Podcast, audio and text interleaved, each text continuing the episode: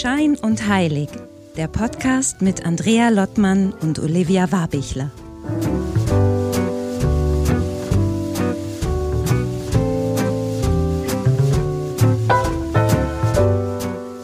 Hallo Olivia, hallo Wien. Hi Andrea, hallo Husum. Jetzt kann ich es ja langsam wieder sagen. Ne? Es gab ja diese eine Folge, wenn du dich erinnerst, wo ich gesagt habe, ich sag jetzt einfach nicht nochmal Hallo Husum, es nervt mich. Das war mein Wut-Intro. Aber heute ist ein bisschen ruhiger. Ja, aber Wut- um einiges ruhiger. Wut ist ja trotzdem irgendwie nicht ganz entfernt, glaube ich, von dem, über was wir heute sprechen. Irgendwie, also diese Emotionen, wir hatten es ja, ich hatte es ja damals gesagt in dem Intro, was du da hattest.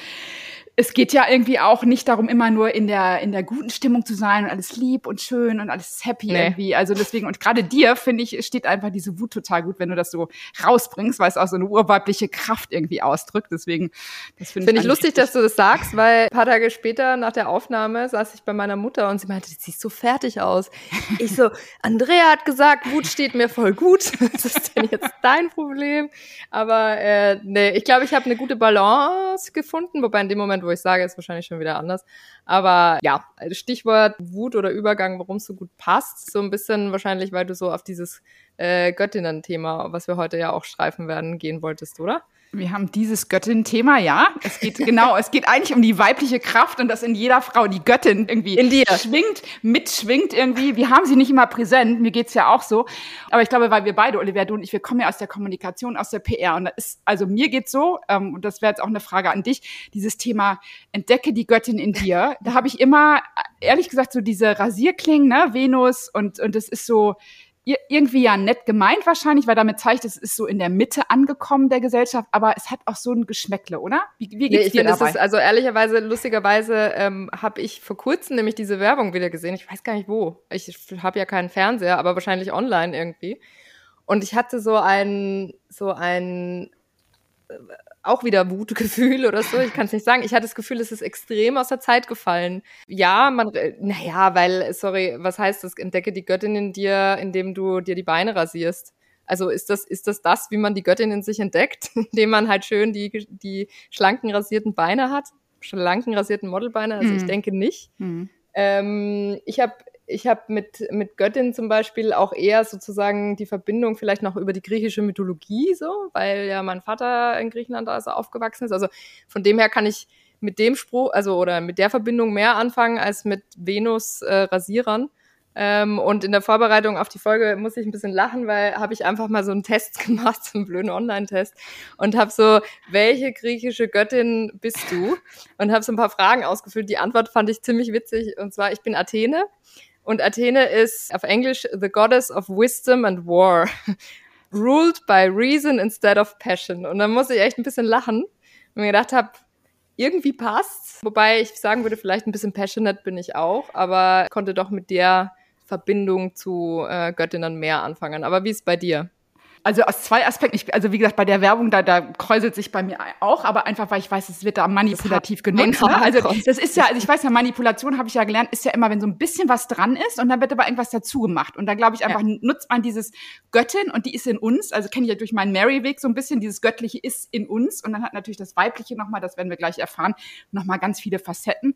Also das ist da, aber das ist dann dieses, du bist eine Göttin, aber dann musst du dir die Beine dazu äh, rasieren. Ich glaube, da wird's dann krumm und das stört mich einfach dann auch als äh, Kommunikationsfrau. Aber ja, und ansonsten, ja, ich glaube, das ich bin nicht umsonst auf diesem Mary-Weg, ne, dass ich immer mich auch um dieses Thema Weiblichkeit äh, kümmere und dass ich einfach das Gefühl habe seit Jahren, weil ich eben sehr katholisch äh, erzogen wurde und groß geworden bin, dass da immer dieser Aspekt vorenthalten wurde. Also ist so mein Zugang. Deswegen Umso mehr freut es mich natürlich, dass wir heute echt einen richtig coolen Gast dazu haben, nämlich wir haben Caroline heute dabei, Caroline Böttiger. Und Caroline ist, äh, finde ich, ein super spannender Gast dazu. Also nicht nur, weil sie sich um dieses Thema Göttin dreht, also dass sie wirklich zeigt, welche Archetypinnen stecken denn eigentlich in jeder Frau und äh, wie sie diese auch freisetzen kann.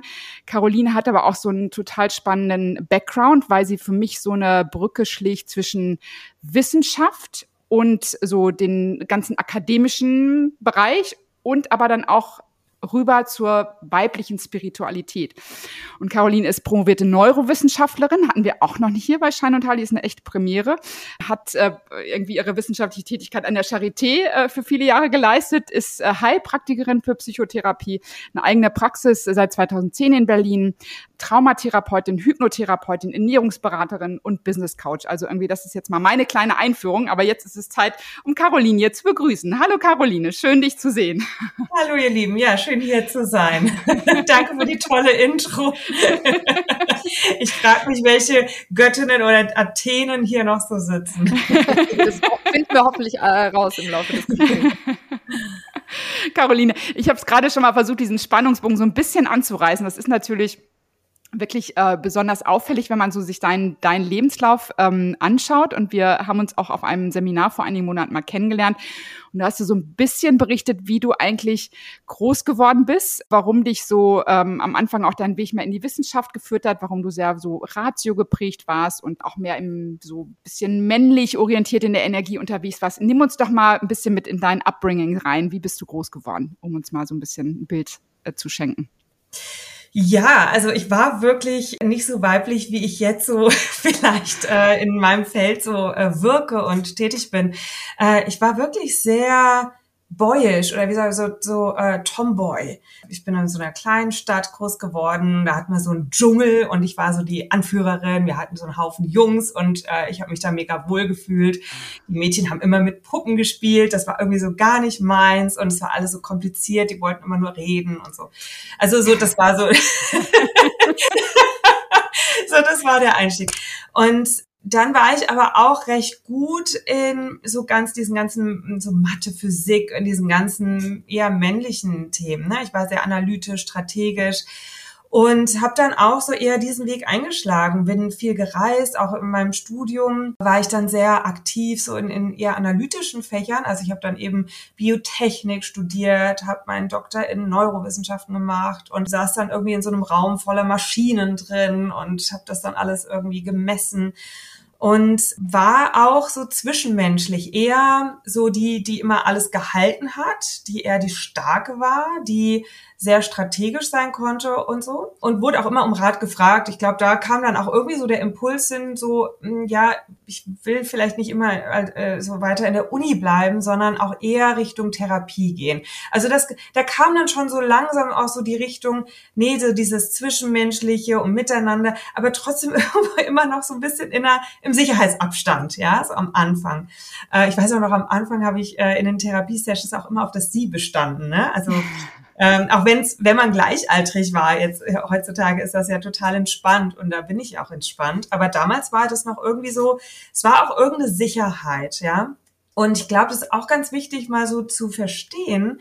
Der Unterschied zwischen männlich und weiblich ist auch dieses, so dieser innere männliche Anteil, der rückt sehr nach außen, also der konzentriert sich darauf, so nach außen Sicherheit zu schaffen, zu erobern, was Neues zu machen. Und das Weibliche ist eher so das nach innen gerichtete, das Nährende, das Liebende, das Schützende. Und wenn beide in uns drin so in so einen Ausgleich kommen, beide Kräfte, und wir haben beide Kräfte, dann kann so das Nährende nach innen wirken und dann entsteht so dieses Neue. Das ist wie so dieses innere Kind, sagt man in der Psychotherapie gerne dazu. Äh, dann entsteht dieses Neue, wo wir uns auch selber überraschen können. Und ich glaube, dieser Punkt in meinem Leben, wo das dann irgendwie entstanden ist, war äh, am Ende meiner Ehe. Also ich war verheiratet. Es war auch eine sehr intensive Ehe, so, ne, also eine intensive Beziehung. Auch ein sehr, sehr männlicher Mann, der aber auch sehr mit seinen Jungs unterwegs war und ich fand das toll, ich war da mit dabei. Ähm, aber mit da, den Jungs. Mit den Jungs, genau. Also da, das war auch meine Türsteherzeit, so, äh, wo ich dann auch mal gerne ja in Berliner, das hast du gerade noch gar nicht erwähnt. Ne? Wir wussten ja. das jetzt, aber Türsteher ist jetzt neu nochmal. Also du warst echt Türsteher in, in einem Club in Berlin oder wo? Also wo ja, du jetzt heute ja, wohnst irgendwie, ja? Genau, also das war so ein, einer, ein so berühmt-berüchtigter Techno-Club äh, in Berlin, wo ich dann ab und zu dann auch mal so mit aktiv war oder abends dann mit den Jungs dann da stand. Und äh, ich habe dann aber auch dort eher den weiblichen Teil ne, übernommen, so eher das Reden und schauen, okay, wie geht's dem, was kann man tun? Und wenn es dann brenzlig wurde, dann, dann durften die dann schon ran. Aber ich fand es trotzdem toll, so in diesem Männer-Tribe so zu sein. Ne? Also mhm. es war so eine Urkraft, so dieses Brachiale und aber es hat sich auch irgendwie geschützt angefühlt. Aber es war auch eine tolle Energie, ne? Also so diese, diese Clubszene und Techno-Musik ist ja auch sehr intensiv, sehr archaisch, uh, urig, ne? Mhm. So, und sag nochmal, kannst du das irgendwo ran festmachen, bevor wir gleich weitergehen? Und ich ja. möchte diese, diese Phase nicht überspringen. Woran, woran das liegt, dass du so, dass du so drauf warst? Kannst du das irgendwie, also war das irgendwie auch, waren das die Eltern, also de deine Erziehung, war das irgendwie dann, also wie, wie kam das, dass du dich so mehr Richtung männlich orientiert hast eigentlich und das spannender fandst? Oder war das einfach in dir drin? Würdest du sagen, das ist so ein, so ein, das, das war einfach da? Das ist eine sehr gute Frage, die habe ich mir auch schon öfters gestellt. Ich glaube, es ist teils, teils. Also ähm, natürlich war auch innerhalb meiner Familie, also ich habe einen sehr, ein, mein Vater ist aus, als Kriegskind und hatte drei Schwestern, die äh, in der Kriegszeit nicht gut davongekommen sind, also die auch männliche Übergriffe erlebt haben. Ähm, und dann, mein Vater hat sich geflüchtet in Arbeit, der äh, arbeitet einfach irre viel. Und ich war, glaube ich, dann zu Hause auch so ein bisschen der Vaterersatz für meinen kleineren Bruder. Und dann habe ich auch im Haushalt, also ich habe unterstützt. Meine Mutter war immer sehr dankbar, wenn ich so eher diese leistungsorientierten Sachen gemacht habe. Und ich bin immer so stolz auf dich, du schaffst das so gut, wie kannst du das immer so toll? Und also ich war halt so die, die wo man sich einfach keine Sorgen machen musste, so, mhm. ja, hat, ich habe immer geleistet, ja, und ich glaube, das hat dazu auch geführt, dass ich eher so diesen männlichen Weg gegangen bin. Ja, so ich muss hier sichern, ich muss hier für die Familie sorgen auf irgendeine Art und Weise, so wie man sich das als Kind dann halt so irgendwie vorstellt. Ne? Und äh, so ist es, glaube ich, äh, sich hat sich das entwickelt. Und dann leben wir aber auch in einer Gesellschaft, wo es sich einfach total gut anfühlt, Mann zu sein oder männlich zu sein. Das wird mhm. total gehypt und gelobt, ja. Und es ist auch eine tolle Energie. Also Testosteron zu produzieren macht Spaß, ja. Und Frauen tun es noch nicht so gut. Ja, okay, interessant. Also wir waren jetzt bei den bei der Türsteherin und wie ging es dann weiter sozusagen? Da hast du, du hast gerade von einem, deinem Ex-Mann oder von deiner Ehe erzählt und das war so ein ja. Auslöser. Ja, ja, es kam dann so eine Zeit, wo ich sehr krank wurde. Ich konnte kaum noch schlafen. Ich hatte so eine Unruhe. Das war eigentlich so der Zeitpunkt. Wir waren gerade dabei, draußen ein Haus, irgendwie so am Rande Speckgürtel von Berlin, ein Haus gebaut oder fertig gemacht, ausgebaut. So das perfekte Nest. Dann hätten die Kinder kommen sollen und so. Also es war dann schon irgendwie so alles geplant und ich merkte, wie ich immer unruhiger wurde und okay. wie das irgendwie so überhaupt nicht passte. Und Schlaflosigkeit, auch Panikattacken und so weiter. Und ähm, dann gab es so einen Moment, und ich kann das immer noch, ich kann so nachvollziehen wie heute.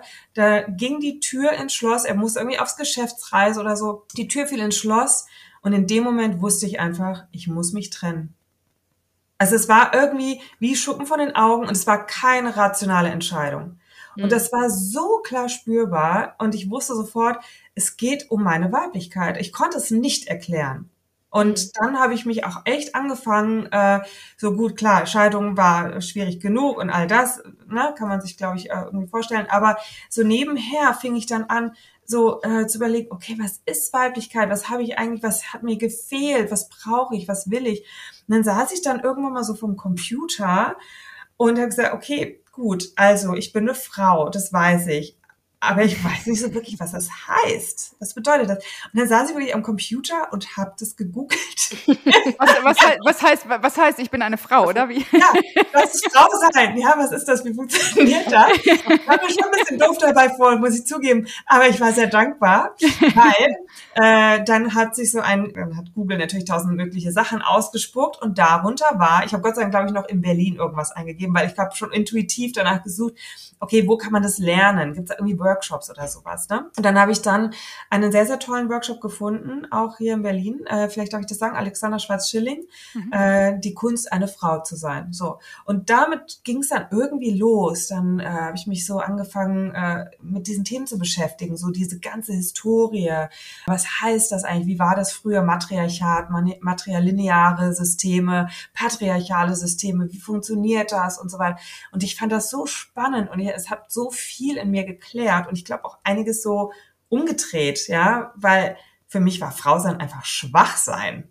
Mhm. Es war schwach. ja, und nur das Männliche ist stark. Und so langsam dämmerte es mir, nee, äh, ich glaube, Frau sein kann ziemlich stark sein. Aber nimm uns nochmal, also wo stehst du jetzt gerade? Also wenn du das erzählst, als diese Panikattacken da waren, als die Tür ins Schloss fällt, dein Mann geht auf Geschäftsreise. Ähm, sag mal, wie warst du im Außen da unterwegs? Warst du noch an der Charité? Warst du, also was passierte so in deinem beruflichen Umfeld? Was hast du gerade ja. gemacht? Einfach nur, dass wir so ein bisschen diese, diese äh, Entwicklung nachverfolgen können. Ja, ich war tatsächlich noch an der Charité hatte aber schon parallel zur Charité oder zur, während der Doktorarbeit, die war schon eigentlich fast zu Ende. Ich musste es eigentlich nur noch alles so zusammenschreiben, hatte aber schon angefangen, den Heilpraktiker zu machen so zum Leidwesen meiner Mutter, die, die, hat mich schon als Professorin irgendwo gesehen oder als äh, Managerin in irgendeinem Pharmaunternehmen, ja. Und dann, äh, als ich dann gesagt habe, so, oh, das ist so spannend und Heilpraktiker und das ist so toll und so, aber das willst du doch nicht machen, oder? So, nein, Mama, keine Angst. so, das war gerade so die Phase, also noch in der Charité, aber ich habe schon angefangen, so die Fühler auszustrecken und das zu machen. Das war auch eine Phase, wo ich ganz intensiv so, wie soll man, wie soll man sagen, so Reinigungen gemacht habe. Also ich habe dann so Leberreinigung gemacht, äh, gefastet. Also ich bin so irgendwie ganz viel losgeworden, auch über Ernährung, habe mich irre viel mit Ernährung angefangen auseinanderzusetzen, Detox und so. Also das war eh anscheinend so auf physischer und emotionaler und äh, mentaler Ebene so ein Prozess, der so gerade in dem Moment Hand in Hand ging, aber ich habe es noch nicht zuordnen können. Ja, und das, dann kam eben so ein Befreiungsschlag nach dem anderen, so die Trennung von meinem äh, damaligen Mann, der ein toller Mann so für sich war, aber es war halt einfach nicht wir haben nicht, war nicht dein Mann. Das war nicht mein Mann, genau. Und ähm, ganz toller Mensch. Aber äh, und das war schwer genug, dann, sich dann zu trennen, ne? Und auch ohne richtige Erklärung, ne? Dann einfach zu sagen, na ja, ich will halt endlich mal Frau sein, das reicht einfach hinten und vorne irgendwie so in dem Moment nicht. Ne? Dann war äh, schon die, ne, dann habe ich schon die ein oder andere Ausbildung gemacht, so die eher im, im psychotherapeutischen Sinne war. Das heißt, es da habe ich auch so ein bisschen mehr Input bekommen. So was, was ist das eigentlich? Wie funktionieren wir eigentlich? Ich glaube, davor war ich da sehr intuitiv als Ratgeberin oder als Gesprächspartnerin. Ich war einfach immer eine gute Zuhörerin ne? und ich war immer gern für Leute da. Also ich glaube, so unbewusst schwang dieses sehr weibliche in mir, weil dieses Zuhören-Dasein ist auch was sehr weibliches. Ne? Äh, schwang schon immer mit, aber ich habe es nie so zugeordnet und so auf den Punkt gebracht. Und dann war das so die Transitionsphase. Dann habe ich dann die Praxis eröffnet. Ja, dann in der Zeit auch. Und kannst du noch ein bisschen was sagen zu dieser, weil ich glaube, das ist immer so spannend für die Zuhörerinnen, die, die da sitzen.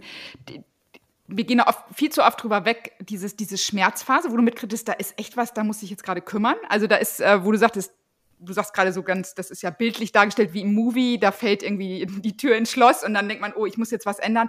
Ja. Aber jetzt, das, du hast Panikattacken gesagt, ist, das zieht sich ja länger auch durch, ne? Das ja. ist ja nicht nur ein Tag, sondern kannst du da noch mal so ein bisschen was zu erzählen? Weil ich glaube, ähm, da, da, geht man sonst zu schnell drüber weg und sagt so, hey, und dann habe ich es gewusst und dann kam die Archetypin, auf die wir gleich kommen und dann war mein Leben plötzlich wieder super.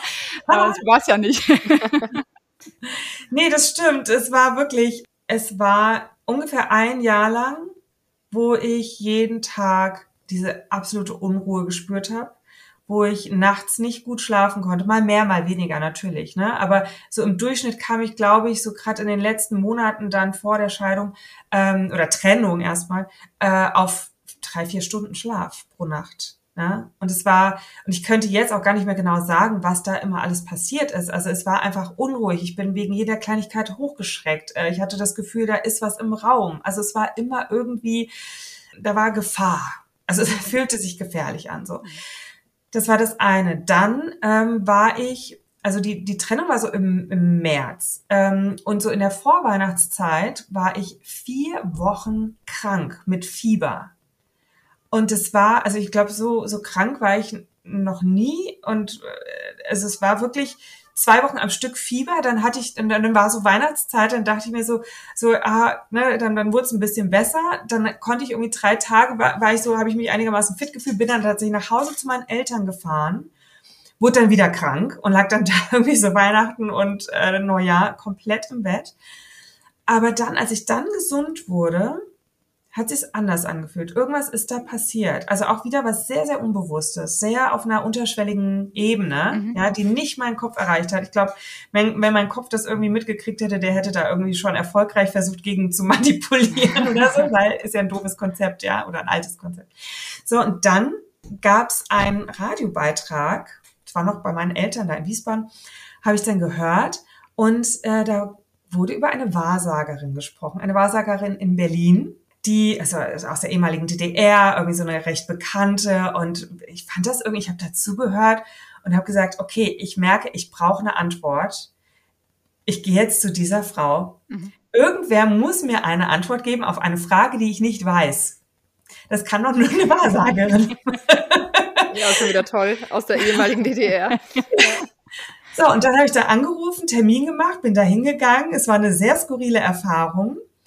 Aber sie hat mir wirklich eine Antwort gegeben auf irgendeine Art und Weise, wo ich aber noch gesagt, also ich kam letztendlich mit einem Foto von meinem damaligen Mann und von ähm, äh, von meinen Geschwistern und also mein Bruder und hier mein, meinen Eltern, ähm, weil sie irgendwie Bilder sehen wollte und dann meinte sie, das ist nicht dein Mann, das ist nicht die Liebe, es ist ein guter Mann und so weiter, aber da, wenn du Liebe willst, musst du woanders hin. Hier findest du Sicherheit und und und all das, was du so brauchst und so. Aber wenn du Liebe willst, das findest du nicht hier. Da hat sie auch noch Karten gelegt und so. Und ich dachte, es wird ja immer besser.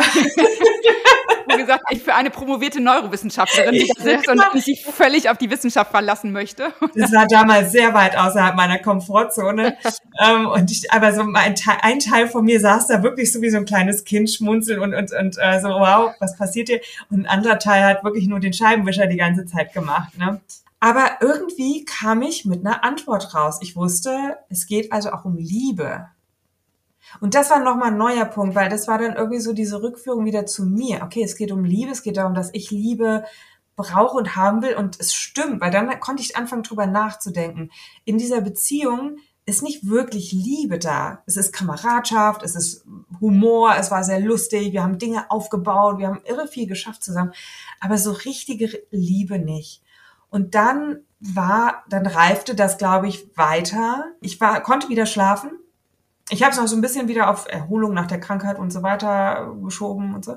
Ich konnte wieder schlafen und dann kam eben dieser Moment, wo ich dann in der Wohnung saß, die Tür fiel ins äh, Schloss und dann war es wirklich wie ein Moment auf den anderen, dass ich das dann geblickt habe.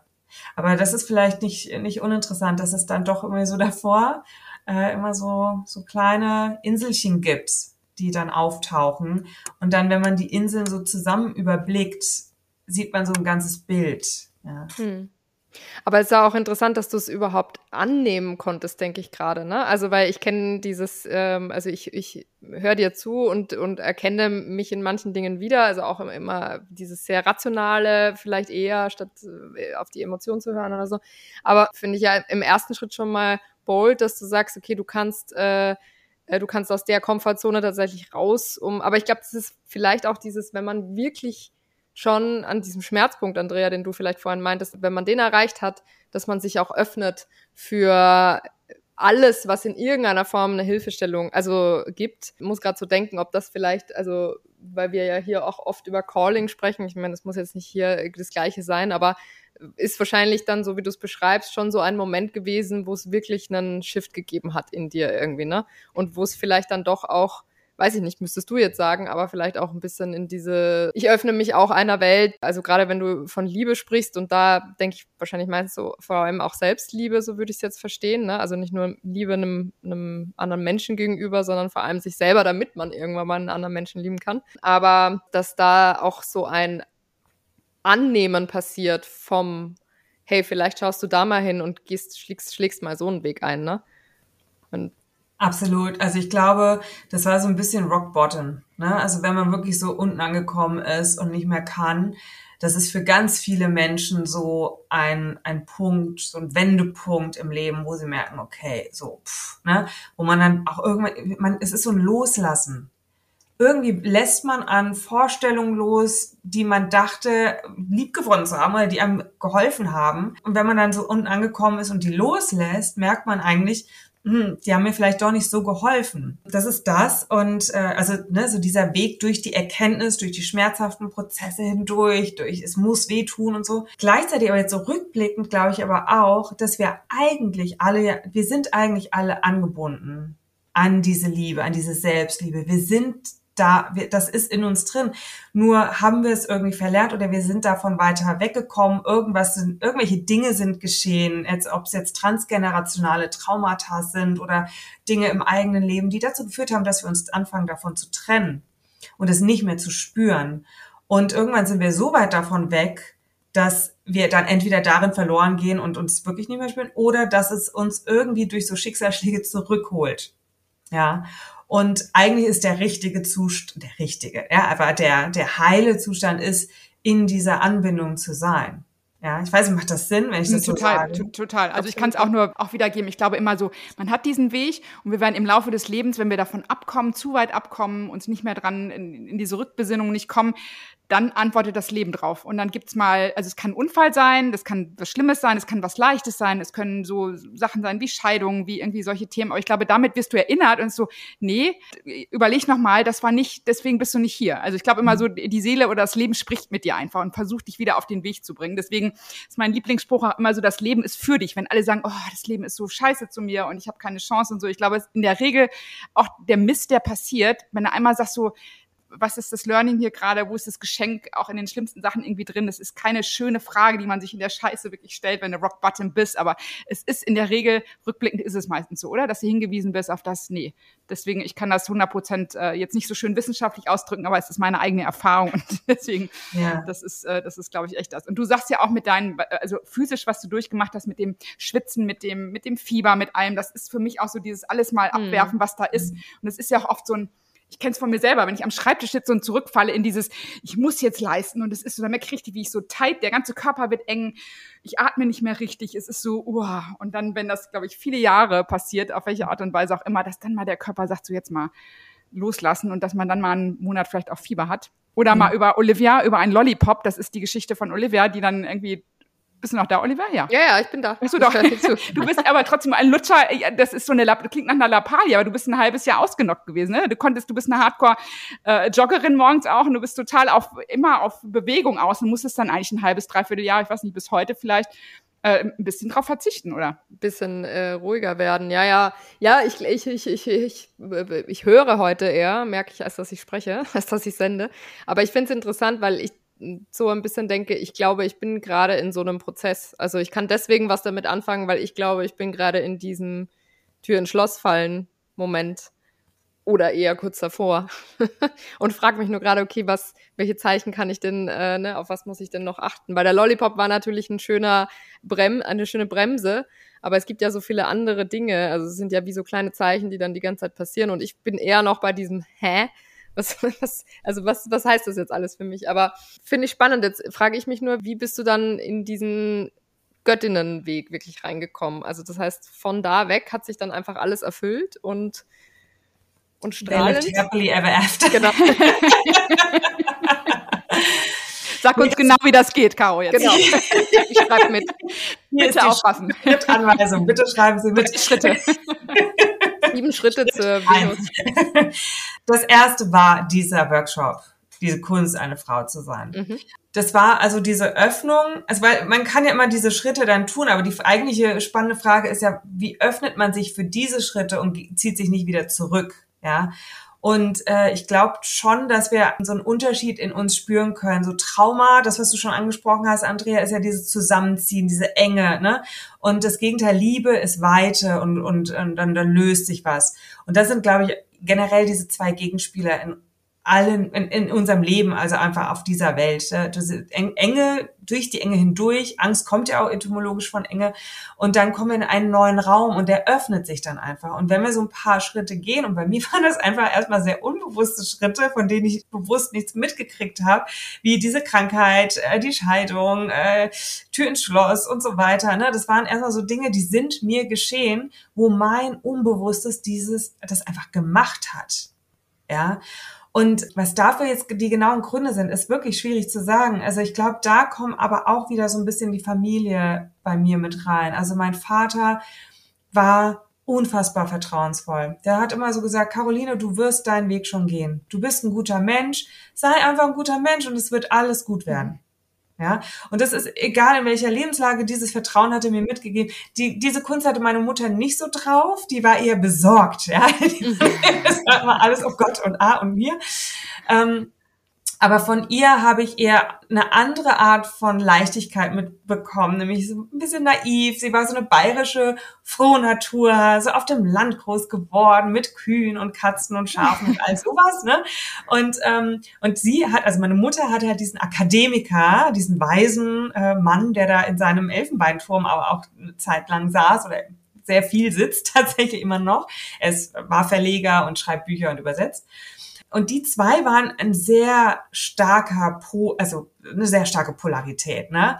So die, die erdige und der Verstandesmensch da oben. Und dazwischen bin ich irgendwo aufgewachsen. Das heißt, ich hatte diese, einmal diese sehr natürliche Leichtigkeit, die auch so manchmal ein bisschen an so einer süßen Naivität grenzt und auf der anderen Seite so dieses sehr verkopfte, rationale, was mir aber sehr viel Vertrauen entgegengebracht hat. Und so war ich auf beiden Seiten eigentlich sehr sehr behütet und habe da irgendwie auch durch meine bayerische Großmutter auch so dieses Landleben und ne, so Natur, ich glaube, das ist auch ein ganz wichtiger Heilprozess, einfach in die Fähigkeit, die Natur wieder an sich ranzulassen und ne, zu erkennen, dass wir da eigentlich auch herkommen. So, also ich glaube, das ist in mir drin gewesen, diese, diese Liebe und diese Weite und diese, ne, dieses Nährende. Und anscheinend brauchte ich erstmal so diese kleine, diesen kleinen Umweg durch die Dunkelheit, ja, also jetzt Türsteher und Wissenschaft und mein, auch dieses, den Doktor zu machen, ist ja auch eigentlich verrückt. Also, wenn ich jetzt so zurück bin, ich würde es nicht mehr machen. Es war irre. Es war mhm. wirklich, es, es funktionierte nur durch Abspaltung. Mhm. Ja, also es funktioniert nur, indem ich meinen Körper abspalte, indem ich mich nicht spüre. Ich habe teilweise erst abends gemerkt, ich habe heute noch gar nichts gegessen und getrunken. Ne? So, so musste, hatte ich das mhm. Gefühl, funktionieren zu müssen. So irgendwie musste ich durch diese Abspaltung durch, um ähm, vielleicht auch bestimmte Anteile von mir, die da irgendwo verloren gegangen sind oder die aus meiner Familie irgendwo energetisch verloren gegangen sind, kann man vielleicht auch sagen, die wieder zurückzuholen. Also ähm, wir wollen ja irgendwie das, wir wollen uns als jemand fühlen, der in der Lage ist, sehr viel zu halten, also auch bewusst zu halten. Also auch diese ganzen abgespaltenen Anteile irgendwie einzusammeln. Also genau, so. Und dann dieser Weg ist, glaube ich, dann auch so okay, wenn man schon mal so in den Hades gegangen ist, also so diese Unterwelt gegangen ist und immer mal wieder gegangen ist und gemerkt hat, ah, ich überleb's, ich habe es geschafft, es ist in Ordnung, ne? Also ich bin stark genug, dann hat man wie so einen inneren Beweis. Okay, dann kann es auch weiter nach vorne gehen. Dann habe ich, dann verdiene ich ja die Selbstliebe. Also ich habe mir, glaube ich, so die durch diese Schritte in der in dieser Dunkelheit, wenn wir es jetzt einfach mal so polar auf, mhm. aufbauen wollen, dieses Böse und Gute, habe ich mir so ein bisschen die Geschenke geholt, so, ich verdiene es, ich bin gut genug, es darf sein, ich habe es geschafft. Hm. Und dadurch kam so wie so eine innere Entspannung, ja. Also in diesem Bild männlich-weiblich, so mein, mein innerer Mann ist raus in die Welt und hat die abgesichert, ja. Und je sicherer sich diese Welt anfühlte, desto mehr konnte ich dann in meine innere Weiblichkeit gehen. Also das hat sich so ergänzt, ja. Und äh, ich glaube, deswegen war das einfach so ein ganz natürlicher Prozess, dass meine innere Frau, die ist einfach hat sich daraus entwickelt. Je mehr ich im Außen war und je mehr ich da draußen gelernt und abgesichert hatte. Mhm. Und sind denn aus diesen, du sprichst jetzt von diesen abgespaltenen Anteilen, sind das die, wenn wir gleich auf die Archetypen zurückkommen, sind die das auch? Also sind das Teile, die man abgespalten hat, die alle wieder zusammengebracht werden? Kannst du da irgendwie eine Brücke für uns bauen, wie das miteinander ja. zusammenhängt? Und hängt das miteinander zusammen oder gehe ich da jetzt schon zu schnell vor? Also, ja, ja. Zu schnell. Nein, nicht so aber, äh, also ja, auf alle Fragen könnte ich jetzt fast sagen. Nee, also, also ich müsste jetzt wirklich äh, erstmal ausholen. Also diese abgespaltenen Anteile, da komme ich gleich drauf. Vielleicht jetzt tatsächlich erstmal über diese Archetypinnen. Die Archetypinnen ähm, habe ich kennengelernt durch meinen zweiten sehr, sehr wichtigen Mentor in meinem Leben, Peter Orban, sehr bekannter Familienaufsteller.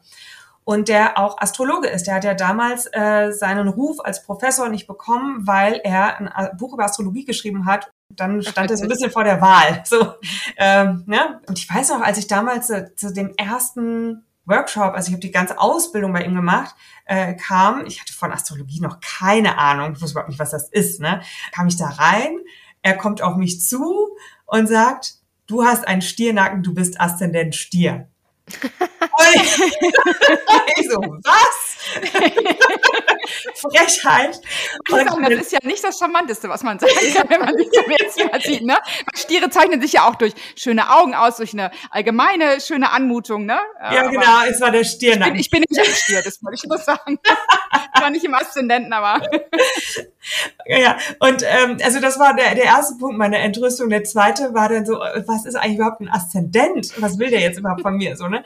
Und dann äh, wurde ich dann auch ganz nett zur Seite genommen und da wurde mir das erklärt und ich habe dann meine Mutter angerufen tatsächlich, habe zum ersten Mal mein Geburts äh, meine Geburtsurzeit und den Ort wusste ich, äh, herausgefunden und habe das dann direkt äh, über irgendwie, ich weiß nicht, was war das, astro.com oder irgendwie sowas, ne?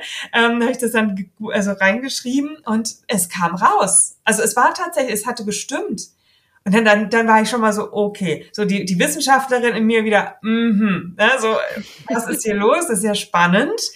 Und da habe ich auch Gott sei Dank, also meine Wissenschaftlerin ist jetzt nicht trennende Wissenschaftlerin, sondern ähm, neugierige, zusammenführende Wissenschaftlerin. Also die ist, ja, da gibt's ja auch diese zwei verschiedenen mhm. Typen.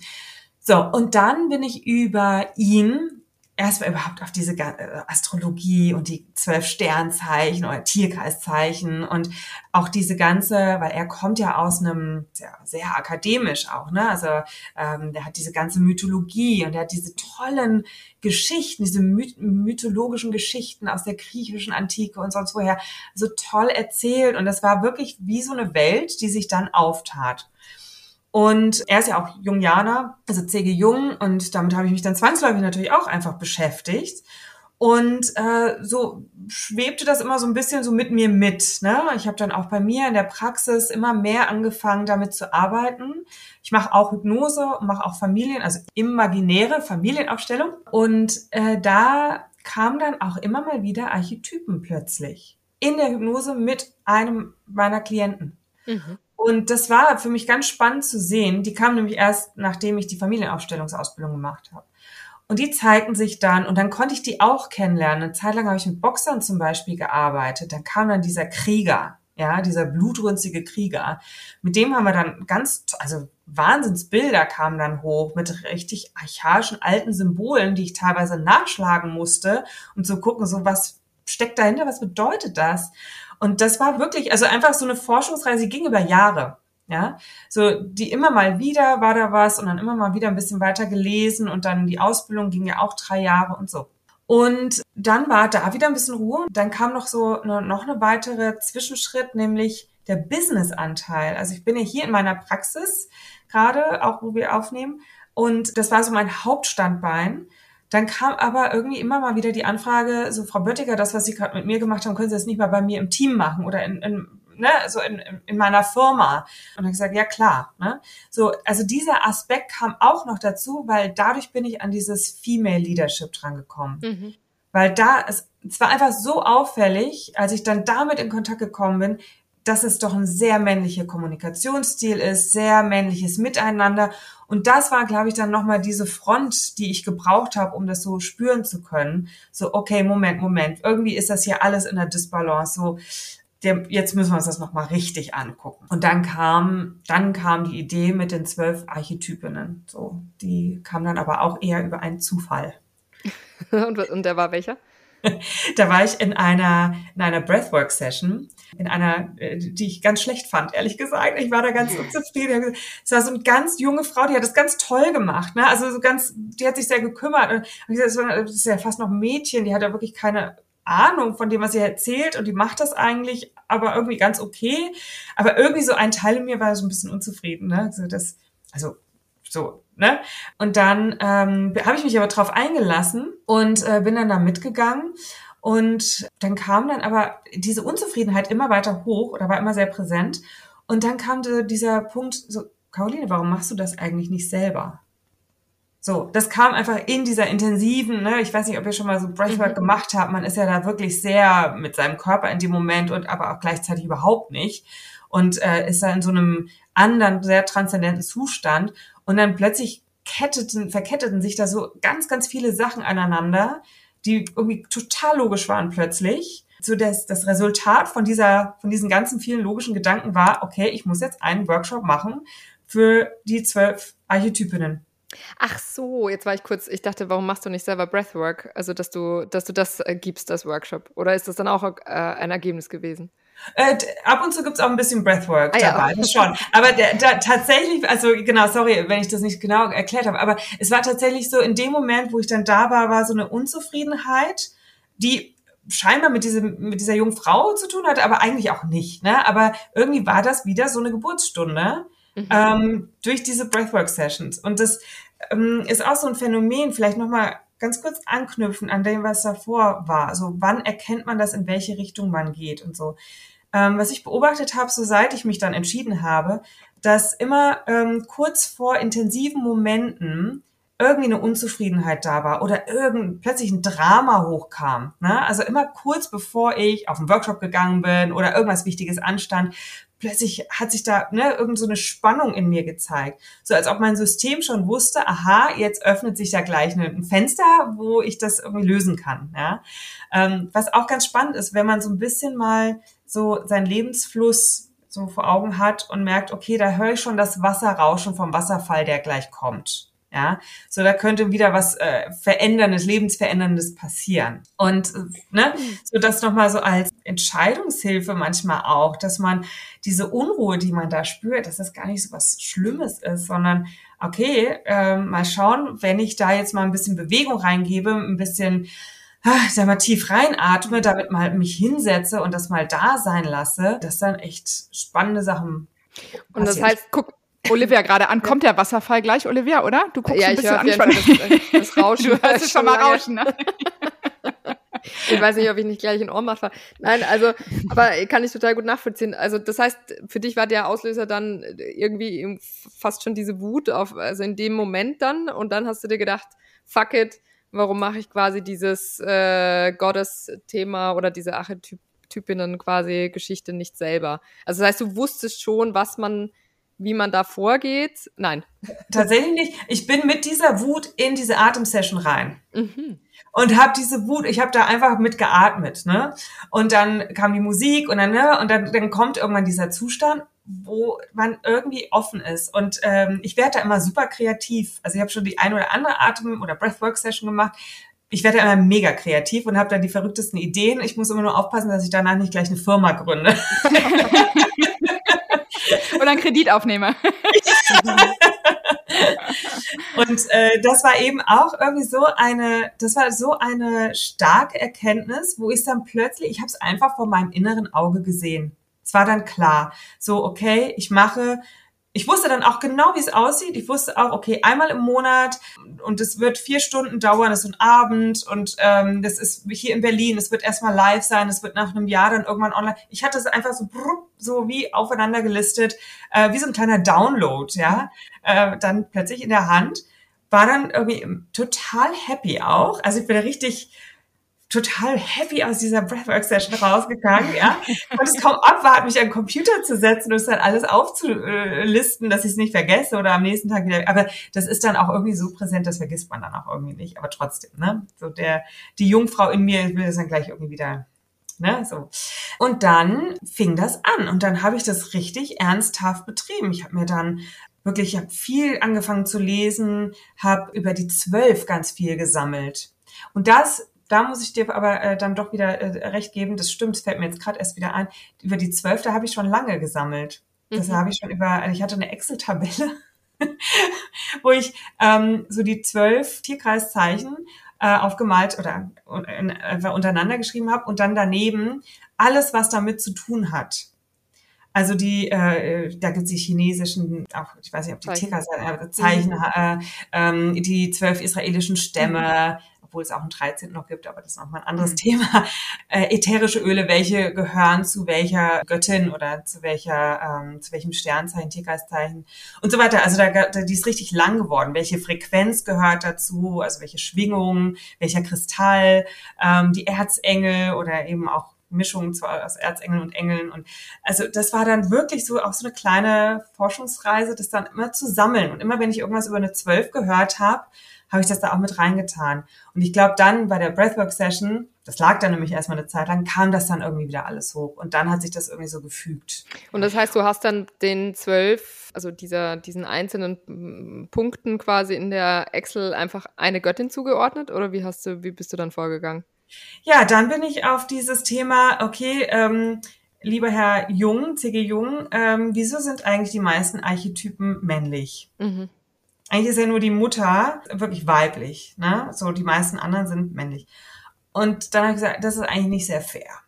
Und äh, so aus dem Leadership, Female Leadership Hintergrund kam halt auch immer wieder die Frage auf, ja, von den Frauen, wir haben halt keine Vorbilder. Wer, wer, an wem sollen wir uns orientieren? Und, und ich glaube, das zusammengemischt, so diese zwölf Archetypen, wo ich dachte, es ist eigentlich unfair, dass die Männer da so viel Vorbilder haben. Ne?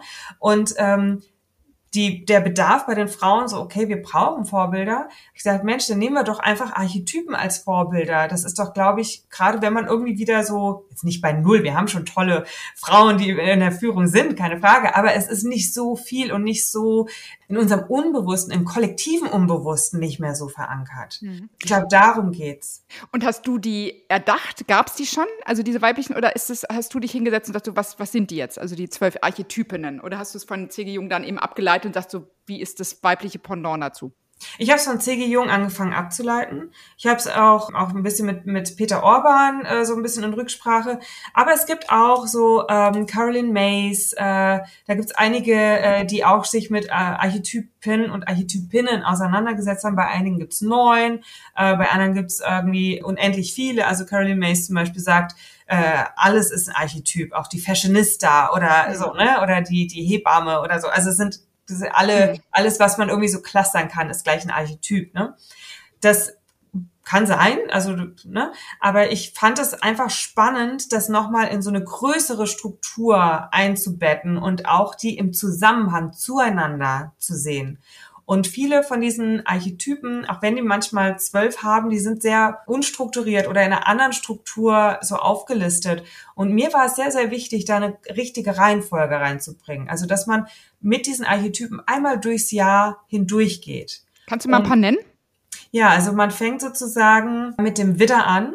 Das ist der erste. Es ist die Kriegerin. Danach kommt äh, die sinnliche. Ja, das ist Stier. Dann kommt die Netzwerkerin oder die Kommunikation. Das bin ich. Ja. Und dann kommt die Mutter, also Krebs. Und dann kommt, äh, das ist dann sozusagen die, die vierte. Die fünfte ist die Königin. Königin ist Löwe. Mhm. Ja, das ist dann auch dieses, so, ähm, wenn ich jetzt gleich schon so ein bisschen die Geschichte mit reinweben könnte, ne? Also die Kriegerin zieht aus in einen weites Feld. Ne? Das ist noch völlig ungeordnet. Die sinnliche ist dann diejenige, die sich selbst darin erlebt. So was spüre ich, die Pflanzen, also die Kontakt aufnimmt. Die äh, kommunikative, also Zwillinge, das ist diejenige, die in Interaktion tritt, so das, was ich fühle, fühlen das andere auch. Bin ich hier allein oder bin ich in Verbindung? Ne? Bin, also so äh, ist auch dieses Spiegelthema. Ich spiegel andere und will aber auch gespiegelt werden, um mich zu erkennen. Wer bin ich als Individuum? Und dann äh, die Mutter ist das, was ich aus der Inspiration von anderen bekommen habe. Damit gehe ich schwanger. Ja, also die, und da, ich nähere das. Also das, was da so unbewusst in mir schwanger geht oder in mir entstehen will, das nähere ich, das halte ich. Ich drück das nicht weg, ich mache das nicht klein. Ich ähm, gebe dem die nötige Ruhe, damit es auch mal sich entwickeln kann. Also nach dem Motto, ich ziehe nicht am Gras, damit es schneller wächst. Ja. Und das Gebären, das ist dann sozusagen auch der Schritt hin zur, zur Königin, die dann das Reich wirklich festsetzt und sagt, okay, hier bin ich, das bin ich. Und hier werden, gibt's Grenzen. Ich sage Nein und ich sage Ja. Ne? Also auch dieses Wünsche äußern. So, das äh, ist auch ein ganz toller Workshop. Der hat äh, sehr viel Spaß gemacht und einige sehr auch an ihre Grenzen gebracht, weil ne, das ist ja auch gerade als Frau die Fähigkeit, auch mal Grenzen zu setzen und, und Nein zu sagen und so, ne, sehr wichtig. Und dann, ähm, das war jetzt der letzte Workshop, das ist die Jungfrau, das ist die, die an der Grenze steht und wieder in Begegnung geht. Weil Begegnung kann nur an der Grenze stattfinden. Mhm. Und die ist sozusagen diejenige, die ihr Herz an diesen Punkt der Grenze, die ihr Herz dahin hält, auch auf die Gefahr hin, dass andere das verletzen. Ja, so ähm, die nächste, die jetzt dann kommen wird, ist dann diejenige, die dieses Herz, ja, diese, diese Engel, diese Engelsenergie, das ist die Schönheit, die Waage. Ja, also ich habe die jetzt die Schönheit genannt, aber man könnte auch sagen die Harmonie.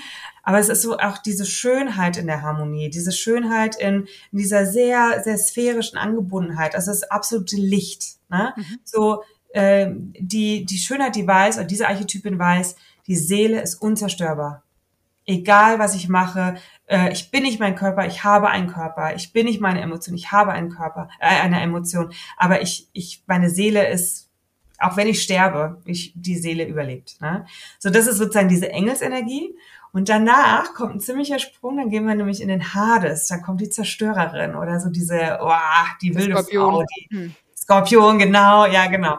Und äh, da geht es darum, auch mal so das, so den eigenen Tod zu erleben. Also das wird in dem Workshop dann, also es sind ziemlich intensive Workshops, Embodiment und wo man Dinge miteinander auch, aber auch alleine äh, mit sich erlebt. Das ist der Gang in den Hades. Ja? Und der hilft aber auch bei der Fähigkeit, mal sein hässliches Gesicht zu zeigen. Auch mal so, so Kali-Energie, ne? So, mhm. ähm, das ist mir jetzt alles egal hier. So, ne? so dieses, ich kann auch ganz alleine mit mir existieren, so nach dem Motto. Ähm, und den Mut zu haben, auch mal ein Seil zu durchzuschneiden und Stopp zu sagen, was zu beenden. Also Kali ist ja auch so diese Energie, das Messer zu nehmen und das Lebende vom Tre äh, Toten abzutrennen. Also das, mhm. Lebende, das tote Fleisch abzuschneiden. Mhm. Ne? Und das braucht eine unfassbare Präzision und eine unfassbare Liebe. Ja, also auch diese, das ist eben diese große Kunst, diese, diese zwei Extreme so auf den Punkt zusammenzubringen. Ne? Genau. Und dann kommt die Hingabe, dann die Priesterin. Das ist dann so um Weihnachten herum. Ne? Das ist äh, so diese Rituale. Wie will ich sein? Wer bin ich? Wie will ich das, was ich hier durchlebt habe, weiterbringen, weiterführen? Wie kann ich das ritualisieren? Ne? Wie kann ich da eine Tradition draus machen? Das ist dann Schütze. Äh, äh, genau, Schütze Steinbock. Und dann kommt Wassermann. Äh, das ist dann die Hexe. Die Hexe ist dann schon sehr im Jenseits. Und ich habe, also was auch sehr schön ist bei diesen Archetypen, bei den zwölf, die kann man einteilen in äh, vier Quadranten. Mhm. Ähm, das erste, die ersten drei ist, ist Ich-Werdung, die zweiten ist äh, Ich und Du. Ne? Und dann kommt das ähm, Wir, also Community, ja oder nein, also dann eben auch die Auseinandersetzung mit Gemeinschaft oder nicht. Und dann das Es, also mhm. das Jenseitige. Ne? Und das sind dann sozusagen die letzten drei und so ähm, die Priesterin, die Hexe und die Intuitive. Also ich freue mich jetzt auf die Breathwork-Session. Ich muss Olivia jetzt angucken, weil ich weiß, ich habe noch ein Geschenk von dir zu meinem Geburtstag im Mai, weil ich ja Stier bin. Und äh, das ist eine Breathwork-Session in Berlin, ne? die eventuell auch nach Hamburg kommt. Also ich bin jetzt, weil ich kenne es außer dieser normalen Hamburg, Wechselatmung, ich habe mich zu wenig damit beschäftigt. Deswegen bin ich sehr gespannt, was dann für eine Geschäftsidee oder was immer vom Himmel irgendwie fällt. Jetzt bin ich total neugierig. Pass bloß auf. Halte deine Konten fest. naja, es macht ja ein Stück weit Sinn, weil es ja auch Psychedelic Work ist, ne? Also das heißt, du, du äh, wie heißt das, Transzend transzendierst Zendierst. oder so, ne? Oder deswegen, ich glaube, äh, alles, was schlummert, kommt dann da irgendwie raus. Ja, genau. es ist auf jeden Fall was sehr Lösendes. Man geht in einen anderen Zustand. Und das ist zum Beispiel auch das letzte, die intuitive, die ist in diesem anderen Zustand. Also bei der intuitiven werden wir sehr viel Breathwork zum Beispiel machen weil äh, die empfängt auch wieder. Also die ist ja in dieser anderen Sphäre und empfängt von dort, um das dann der Heldin zu geben, die dann sich aufmachen kann in ein neues Reich oder die Kriegerin, so, ne, die dann aufmachen, sich aufmachen kann und einen neuen Aspekt. Und so geht es halt Kreis für Kreis ist dieses spiralförmige, diese Weiterentwicklung. Ne? Und sorry, einmal ganz kurz dazwischen. Nee, aber ähm, nur fürs Verständnis, ist es so, dass man, ist man jetzt theoretisch eine Archetypin äh, davon oder durchläuft man jede dieser zwölf Göttinnen, die du gerade genannt hast? Also was, worum geht's quasi, wenn, auch wenn ich mich damit auseinandersetzen will? Ja, also ähm, die Vorstellung ist tatsächlich, also in der alten Maya-Kultur war es so, dass die Kinder also die, die Eltern wussten Geburtsdatum und wussten, durch welches Tor geht mein Kind. Ne? Also ähm, die haben sehr mit diesen Archetypen gearbeitet. Und dann war auch klar, man, man muss die irgendwie alle durchschreiten, all diese Tore. Und die Archetypen sind so ein bisschen wie Türsteher. Da ähm, haben wir sie wieder. so, ähm, die stellen Aufgaben und Herausforderungen. Ja, so, und, und wenn man es schafft, sich diesen Herausforderungen zu stellen, die auch in diesen Workshops dann, die ich versuche so ein bisschen nachzuahmen, ne? Äh, und wenn man sich schafft, den zu, sich den zu stellen, dann kommt, bekommt man dieses Geschenk. Dann lernt man eben diese nächste Facette von sich kennen. Und es ist tatsächlich dieses im Kreis gehen, mhm. um das Licht herum. Also im Zentrum dieses Kreises, wo die Archetypinnen im Kreis so stehen, ähm, ist die Christusenergie zum Beispiel oder die Maria-Energie, je nachdem, ne, wie man das jetzt auch nochmal aufteilen möchte oder zu, gleich zusammenfassen möchte. Je mehr man sich darin entwickelt, desto mehr baut man so eine innere Kraft auf, ja, das alles halten zu können und diesem Licht näher zu kommen. Also spiralförmig dann auch nach innen. Das heißt, von der Idee her sind wir quasi alle, durchschreiten alle oder haben alle Anteile von allen sozusagen ja. und wir müssen sie nur ein bisschen äh, kultivieren. die, äh, die Tür aufmachen, vor der wir stehen als Türsteherin. Genau. Mhm. Okay. Ja, und ähm, einige sind wir natürlich näher. Ne? Also äh, es ist häufig so, dass wir denen näher sind, die in, in deren Sonnenzeichen wir geboren sind und äh, in deren Schattenzeichen, also Aszendent, das könnte eher dann die Herausforderung sein, aber die sind uns halt doch vertrauter, weil wir uns damit automatisch mehr auseinandersetzen. Einige, äh, also mit der Jungfrau zum Beispiel, hatte ich bislang herzlich wenig zu tun. Äh, ich kannte auch keinen Mensch. Also all meine Bekannten und Freunde waren irgendwie Skorpion oder so, ne? das, oder Steinbock, also eher so und Fische. So, das war so die Ecke. Ähm, und das kennt jeder. Ne? Also es gibt so bestimmte ähm, Zeichen, die einem einfach näher sind. Hm. Äh, aber dann ähm, lernt man mit der Zeit auch diese ganzen kleinen Dinge zu deuten, die dann so passieren, so Schicksalsschläge oder so, ne? Äh, die einen dazu, das sind so die kleinen Türöffner, oder auch Türsteher, ähm, an denen man dann steht, wo man an der Schwelle steht und sagt, schaffe ich es jetzt in der Liebe zu bleiben oder nicht? Mhm. Ja, falle ich oder stehe ich auf oder gehe ich weiter mit mit äh, und weiß mein Herz zu öffnen, ne, in der Öffnung zu bleiben. Mhm.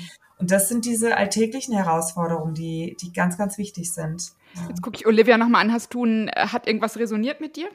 Bei den Typinnen? Naja, ich bin jetzt erstmal sehr rational rangegangen, weil ich mir alles angehört habe und ich kenne ja die Tierkreiszeichen, deswegen konnte ich so ein bisschen ab. Also es macht schon Sinn, deine, deine Excel-Liste habe ich so ein bisschen vor mir gesehen irgendwie. Also diese, diese Ableitungen machen ja total Sinn. Äh, das heißt, die Netzwerkerin in dem Sinne äh, logisch, ne, bei mir, das, äh, das macht natürlich Sinn, aber jetzt beispielsweise kann ich schon was damit anfangen, wenn ich jetzt denke, ich habe ja ich habe gelernt, ich sage es immer falsch. Ich sage immer den Mond im Skorpion, aber man sagt den Skorpion im Mond, was ich ganz komisch finde. Mit meine Mutter darauf hingewiesen am Wochenende, macht mich fertig. Aber so mit diesem, was du, das Gleichnis mit diesem Fleisch abschneiden, ne, mit dem Messer irgendwie, fand ich gerade, äh, das ist ja dieses auch tiefer gehen tatsächlich irgendwie, ne? Und also jetzt, wenn ich es für einen, für einen Tierkreiszeichen, die sozusagen ich bei mir nah dran habe, äh, herleite, kann ich äh, schon einiges damit anfangen. Ich finde es aber auch vor allem sehr spannend, dass du sagst, es ist nicht du bist nicht eins davon, sondern es geht eigentlich um diese komplette Verbindung, weil was mir auch manchmal auffällt, ist so dieses, ähm, wenn wir sagen, ja, das und das und das bin ich im Sternzeichen und äh, das bin ich im Aszendenten und dann erklären wir uns das immer gegenseitig oder wissen eh schon längst, dann brauchst du nicht daten oder bloß nicht mit der Person arbeiten, macht gar keinen Sinn oder so. Aber ich finde, es ist auch ein bisschen leicht gemacht und ich muss da gerade so ein bisschen an diesen Mondzyklus denken. Weil jetzt hatten wir ja auch gerade, jetzt wo wir aufnehmen, gestern war doch dieser super äh, blaue, nee, was war das jetzt? Blauer Blue Moon, mhm. äh, Vollmond. Äh, so ein ganz intensiver, ganz seltsamer auch wieder. Und ist ja lange angekündigt, ne? Schon hat man äh, mehrere Tage vorher gemerkt. Genau. Und ich denke mir so, vielleicht ist diese Herangehensweise auch schöner zu sagen, ja, man durchläuft ja auch verschiedene Monate im Jahr.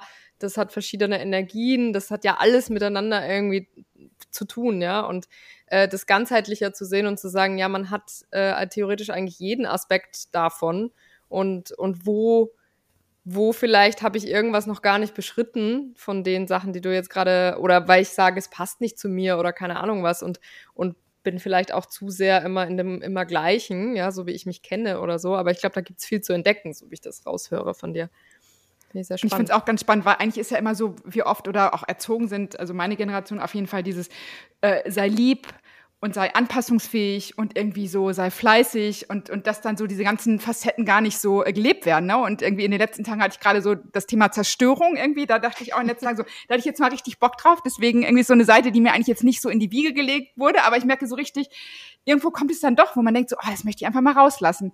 Und da sind wir wieder bei dem Thema auch weibliche Energie, womit sich ja dann auch Spirit of Mary beschäftigt. Das gehört eben alles zusammen, ne? Und dieses, das, was du ablehnst, das jagt dich irgendwann auch. Und dass ich das irgendwie wahrscheinlich auch einen schlampigen Anteil in mir habe oder einfach einen zerstörerischen oder irgendwas. Und das habe ich immer früher so immer, nee, ich bin die liebe Andrea und ich bin fleißig und irgendwie so, also ganz oft äh, von mir geschoben. Und ähm, man merkt irgendwie dieser Zusammenfassung nochmal ganz schön, wie das echt alles zusammengehört. Ne? Deswegen, das fand ich echt äh, richtig klasse. Aber ich hätte noch eine Frage, Caro. Ich weiß ja, also äh, wir, wir heißen ja Schein und Heilig und es geht ja ganz viel um Spiritualität. Und ähm, wir sprechen, glaube ich, die ganze Zeit schon davon, aber mich würde jetzt nochmal so deine, ähm, wie stehst du zum Thema Spiritualität ähm, im Sinne von, würdest du dich als spirituell bezeichnen? Also ich weiß aus Vorgesprächen, da gibt's eine Tiefe, aber äh, diese, dieses Wort Spiritualität gebe ich dir jetzt mal dahin. Wie bringst du das zusammen mit deiner Arbeit, der Entwicklung in den letzten Jahren? Vielleicht kannst du da noch mal ein bisschen zu sagen, weil ich weiß, da hast du auch einige Stationen durchlaufen dürfen. Ja, als allererstes, mein Vater ist ja erstmal Theologe.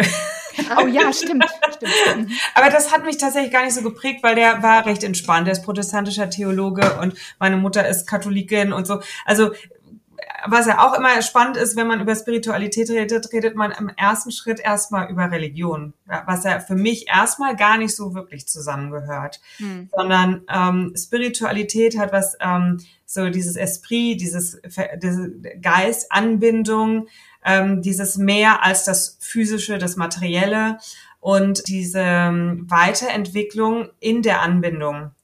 Also nicht die Weiterentwicklung durch Schmerz, durch Leid und äh, ich muss immer wieder durch äh, so dunkle Täler hindurch, äh, sondern ähm, so wo, wo erkenne ich die Anbindung in mir und wie kann ich mich dafür immer mehr öffnen, obwohl im Außen da Dunkelheit ist oder Herausforderung oder whatever. Ne? Ich bin ein sehr spiritueller Mensch und wenn ich jetzt so die zwölf Kreise durchgehen würde, könnte ich die auf zwölf Art und Weise leben. Also zum Beispiel meine Priesterin kommt manchmal so ein bisschen äh, vor, wenn ich dann so eine Kerze anzünde oder das irgendwie schön mache und so ein Räucherstäbchen oder irgendwie sowas, die zelebriert das dann so, ne? Mhm.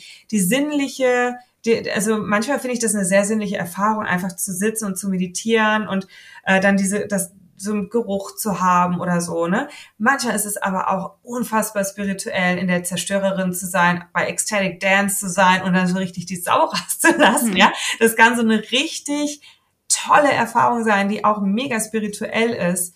Uh, oder eben Breathwork, wo, wo eine Eingebung kommt. Also für mich ist Spiritualität immer, wenn äh, Bewusstsein auf das Jenseitige trifft also das Diesseits auf das Jenseits trifft und auf diesem, auf dieser schönen silbernen Brücke dazwischen, ne, die wir Menschen dann immer versuchen zu gehen, wo wir aus dem Jenseits irgendwas holen und um es ins Diesseits zu bringen, aus dem Land der Träume sozusagen oder Ideen, etwas hier in diese Welt zu tun und es aufzubauen hier und es Realität werden zu lassen. Das ist für mich auch ein spiritueller Akt.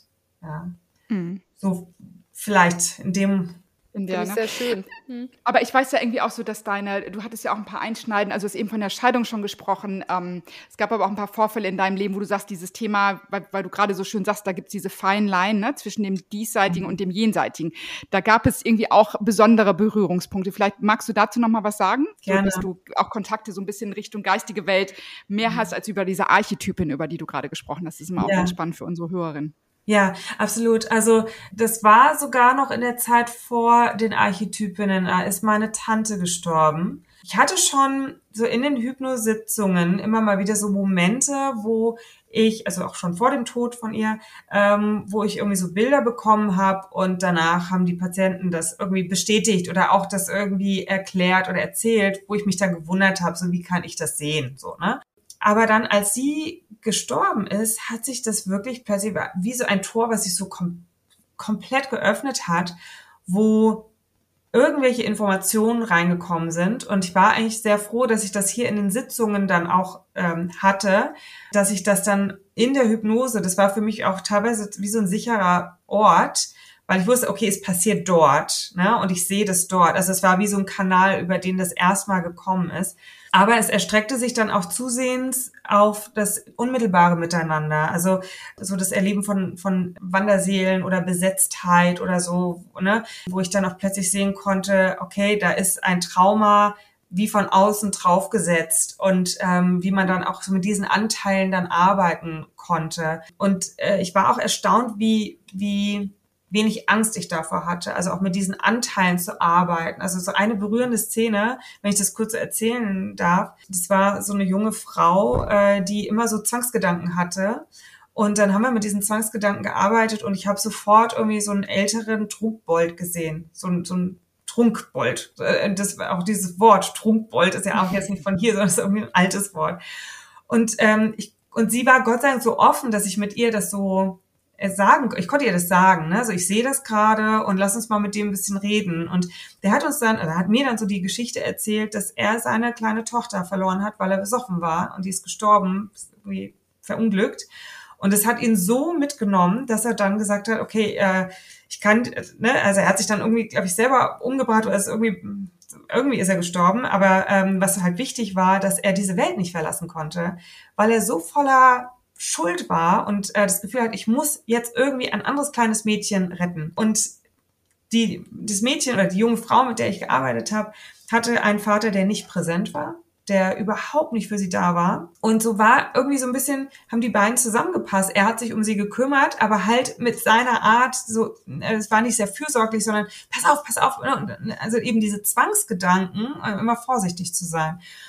Und wir haben da so mit dem gearbeitet und haben den dann die, das kleine Mädchen, also seine Tochter, dann auch wieder mit dazu geholt. Und dass es Gründe gibt, warum er so dem Alkohol verfallen ist. Also haben ihm irgendwie ganz viel Empathie und, und Verständnis auch gegenübergebracht, dass das ja auch irgendwo seinen Ursprung hat, warum er so ist, wie er ist. Und dann war es gelöst und sie hatte nie wieder Zwangsgedanken. Und das waren für mich so ganz berührende Momente, wo ich gemerkt habe, okay, so jetzt die Neurowissenschaftlerin wieder, ne? So, Moment, das, wie geht das? Wie mhm. ist denn sowas möglich? Und diese Berührtheit aus dieser anderen Welt äh, habe ich mich auch lange Zeit nicht wirklich getraut anzusprechen. Also auch, auch jetzt, also ne, wenn ich jetzt so drüber rede, denke ich so, oh Gott, wer hört das jetzt alles, ne? Und ähm, was könnte das für Konsequenzen haben und so, ne? Wir lieben also ich, diese Geschichten, ja. ähm, aber es schwingt halt echt noch mit, dass das in vielen Kreisen einfach äh, nicht ernst genommen wird, mhm. weil die wenigsten können so tief oder das so, so spüren oder sowas sehen hm. oder blocken das irgendwie schnell ab. Ne? Und äh, ja, und das war so ein Kanal, der war wirklich einige Zeit offen, aber der hat sich dann auch durch den Tod meiner Mutter geschlossen. Ja, und das ist, glaube ich, sowas kommt und geht in Phasen. Also als meine Mutter gestorben ist, es ist jetzt vor zweieinhalb Jahren, äh, gewesen, ist auch noch gar nicht so lange her. Da habe ich schon gemerkt, so, ah, okay, jetzt passieren noch mal ganz andere Dinge, um die ich mich kümmern muss. Ich glaube, das System schützt sich dann auch so ein bisschen und und äh, fährt dann irgendwie die Antennen mal für eine Zeit wieder ein. Ich kann mir vorstellen, dass es dann wieder eine Phase, wo sich das wieder sehr öffnen wird. Ne? Ich merke auch schon, es deutet sich schon so langsam wieder an. Aber es ist so ein, ja, es onduliert. Ja. Mhm. Aber das heißt, die Neurowissenschaftlerin in dir kann es zulassen, zumindest. Ja, ich glaube, die ist auch schon echt. Also ich meine, ich habe meinen, äh, wann habe ich den Abschluss gemacht? Das ist jetzt auch schon wieder eine Weile her. 2007 habe ich da mit der Doktorarbeit angefangen und die ging so drei, vier Jahre. Ich habe den, äh, die, ich habe die deutlich später eingereicht. Das hat aber noch mal ganz andere Gründe, weil ich dann schon längst die Praxis voll hatte und viel gearbeitet habe. Habe ich die dann. Aber die Neurowissenschaftlerin ist schon, ist schon weiter weg. Aber ich nutze tatsächlich doch immer wieder so Erklärungen über das Gehirn. Wie funktioniert das? Was passiert bei Stress? Äh, auch hier so in dem Setting. Also ich, das schließt sich für mich überhaupt nicht aus. Und ich fand es auch ganz schön, der Dalai Lama hat es, glaube ich, mal gesagt, wenn die Neurowiss oder der, wenn die Wissenschaften irgendwas herausfinden, dass das nicht stimmt, dass Meditation nicht gut ist oder nicht bestimmte Frequenzen im Gehirn aktiviert oder so, ähm, dann glauben wir dem. Und das fand ich total mutig. Und ich habe also ein Teil von mir hat gesagt, nee, das, das finde ich nicht gut. Ne? Also ich finde, ähm, die Wissenschaft hinkt ja eigentlich immer eher hinterher, ja, und die ähm, analysiert nur irgendwas, wo man mal irgendwie eine Idee hat oder eine Vorstellung. Also das heißt, unser, unsere Vorstellungskraft ist immer einen Schritt weiter als, als die Wissenschaft, die dann hinterherkommt. Aber er hat es so gesagt, das fand ich sehr mutig und interessant. Das ist ja sowieso spannend, ne? dass diese beiden Themen einfach Spiritualität, Wissenschaft immer mehr zusammengehen. Und ähm, das ist dann mhm. irgendwie auch schön zu hören von dir, dass du das in deiner Praxis auch anwendest. Und demnächst, glaube ich, auch, wenn ich das sagen darf, mit deinem Partner zusammen. Ne? Du orientierst dich gerade auch nochmal neu und bringst auch mehr dieses Thema Heilung und Wissenschaft, glaube ich, dann auch in Form von deinem äh, Partner mit in die Praxis, was, glaube ich, auch eine sehr spannende Verbindung wird. Und auch dieses Männlein, Weiblein, in Anführungsstrichen, männliche Energie, weibliche Energie dann auch quasi vorgelebt durch euch. Aber das ist nochmal ein anderer Podcast, den wir dann mit deinem Partner nochmal aufnehmen. Ja. Das, ist, das würde jetzt, glaube ich, hier total den Rahmen sprengen, wenn wir das jetzt noch. Also ich fand es jetzt schon so, so spannend irgendwie in diese zwölf Archetypen mal, von denen man immer mal gehört hat und denkt so, ja, so ein bisschen Sternzeichen und so. Aber das in dieser Fülle nochmal zu verstehen, was äh, das macht mit uns und dass es das uns in die Ganzheit bringt, wenn wir alle zwölf Anteile irgendwie uns mal angeschaut haben und durchleben. Also fand ich mega spannend jetzt und äh, macht auch nicht richtig Lust auf, auf deine Arbeit. Wie finden wir dich denn? Caro, worüber findet, kann man dich finden?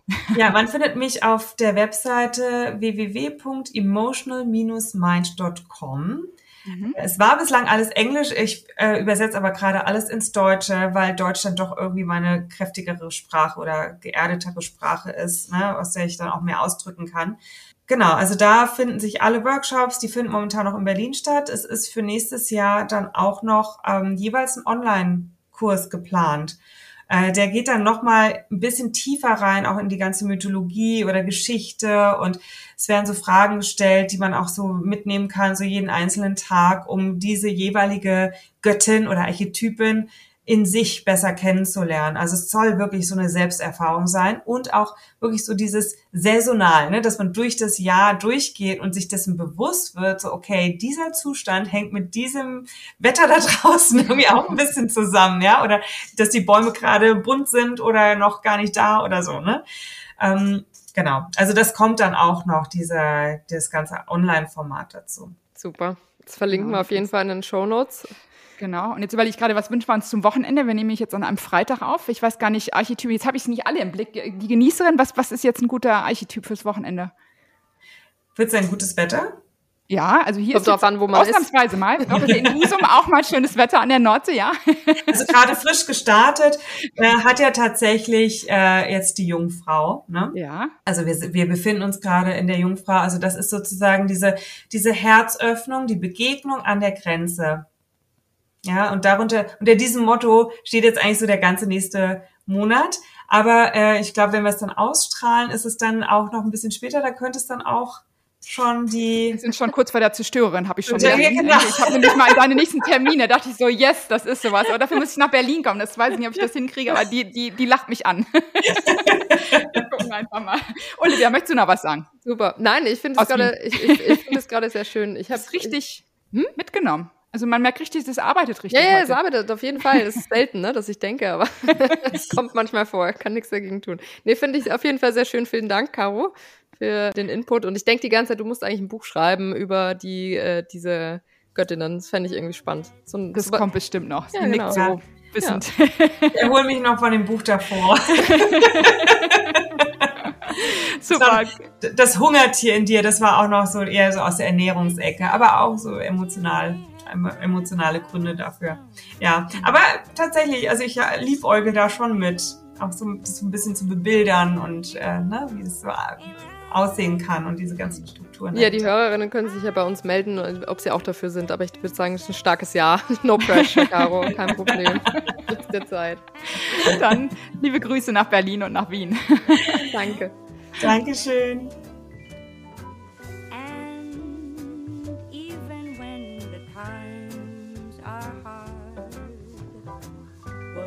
Das war Schein und Heilig, der Podcast mit Andrea Lottmann und Olivia Wabichler. Remember, you can only do right by me. When you